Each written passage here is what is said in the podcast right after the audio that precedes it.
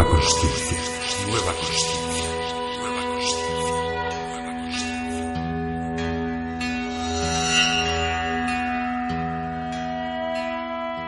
Para el programa de hoy, eh, bueno, comentaros que eso que el otro día empecé a, a releer eh, de nuevo un, un libro que escribió José Antonio hace muchos años, yo creo que por el 96, Sí, por ahí. Que se titula, igual tiene el mismo título que el, que el programa que, que hacemos, Nueva Conciencia, editorial Paido Trigo. Y, y entonces releyendo este libro encontré un, un titulito que me, me ha parecido muy interesante, que dice El individuo como centro y su potencial maravilloso. Entonces, hoy quería preguntarte, José Antonio, ¿cómo hacemos para crecer como individuos y conectar con este, con este potencial? Mm. Sí, el, el punto que yo veo como que da más comprensión a esto estaría, nosotros de alguna manera vivimos en unas sociedades complejas, con un volumen de individuos que más o menos tenemos resuelta la supervivencia.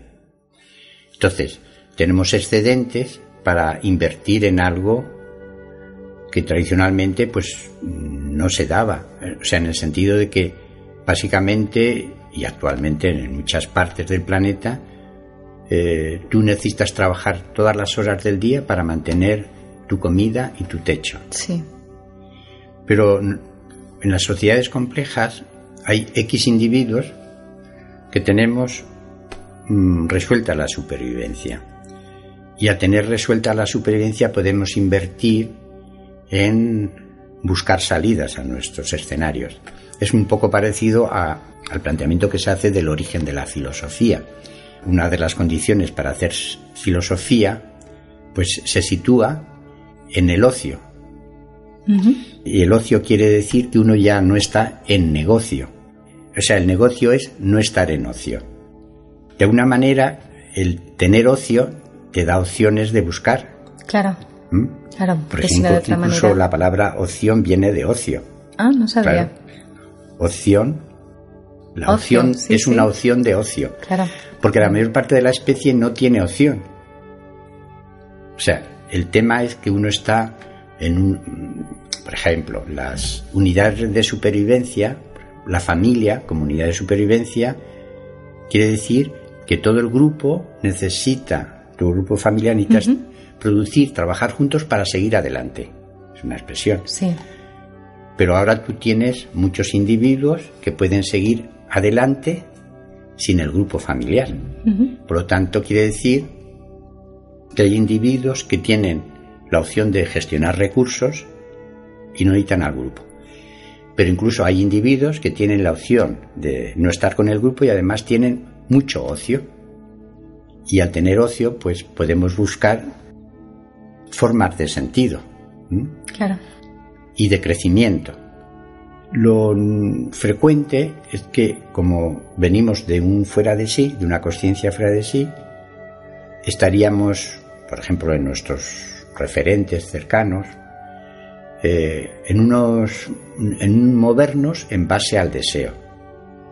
Que el deseo, fundamentalmente lo entiendo como uno pretende que algo de fuera le complete. Sí, Mientras que hasta hace, supongamos, 50 años, el referente fundamental estaba en el deber. El deber quiere decir que uno hace algo porque esto se ha hecho toda la vida así. Entonces tenemos una construcción en deber, otra construcción en deseo muy poderosa y yo entiendo que crecer como individuo está en situarse en una responsabilidad consciente, quiere decir que uno como individuo responde de sí y no está sometido a deberes ni a deseos, sino que uno eh, toma la comprensión de que está atado física y socialmente y tiene responsabilidad con, con, con sus semejantes y con la tierra que vive. En la dinámica que vemos, como todo viene de un proceso de deseo y de deber, no hay responsabilidad con, claro. con la especie ni con el planeta.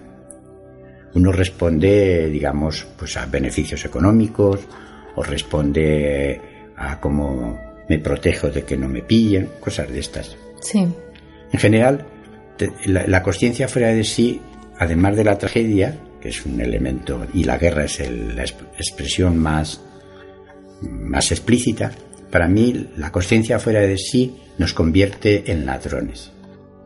Porque todos estamos buscando cómo conseguir algo más. Y claro, aquí el que el más listo se lleva la tostada. Claro, sí, desde esa concepción, ¿no? De fuera de, sí es lo más coherente. Claro, si tú te explicas con lo de fuera, lo que necesitas es. Y, ahí, ahí, aparece un fenómeno que es la adicción al dinero. El dinero se convierte en el centro de las existencias. Sí. Pero bueno, yo pienso que crecer como individuo estaría en que uno se sitúa en un punto donde eh, se hace responsable conscientemente de sí y de todo lo que le rodea. Por lo tanto, el deber y el deseo ya no va, no caben en ese proceso. Claro. No caben. Un poquito en esa dirección. ¿Cómo lo ves tú? Sí, yo lo, lo, veo también así como te lo, como te lo escucho. Eh, en el momento en el que renuncias a, pues, a que lo de fuera es lo que te, lo que te explica, puedes cogerte tú y puedes eh, ir cultivándote dentro de ese proceso de tú estar como centro. Y eso lo veremos otro día, ver las creencias, cómo cambiarlas para crecer como individuo. Una comprensión que yo hice y me pareció muy interesante. Por ejemplo, si tú estás en grupos muy antiguos, por ejemplo, en una tribu, no existe queja. Eso es un fenómeno muy interesante.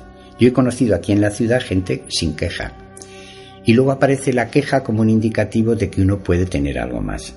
La queja como indicador de, de que uno puede tener algo más. Bueno, pues profundizando en esa, en esa queja, pues uno comprueba que lo que uno necesita está en ponerse como centro. Porque en la queja consiste en la queja, eh, consiste en poner una lectura reactiva. Los otros son los que me hacen, eh, digamos, me dan dificultades, me dan pesos, no aguanto más, todo ese tipo de discursos. Entonces, crecer como individuo es cómo poder hacerle una lectura de todo eso más favorable. Claro. Bueno, pues para seguir en la línea de facilitar este crecimiento como, como individuo, os vamos a leer otro poema. Recitación 9.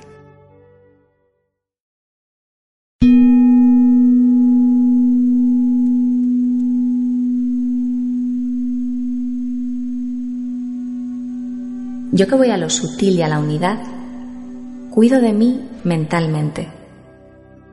Cuido de mi alma, cuido de los míos, de todos mis antepasados, de todos mis muertos, de los que me cuidan y me continúan, de los que están conmigo y contra mí, de mis infinitas existencias. Resuelvo todos los temas duales Instalo conciencias centradas y de unidad. Me libero de los fondos trágicos y de las entidades duales. Recupero alma originaria infinita y divinidad. Cuando cuido de mí, cuido de mi alma, cuido de los míos, cuido de todos y todo. En beneficio propio de todos y de todo, estoy en agradecimiento.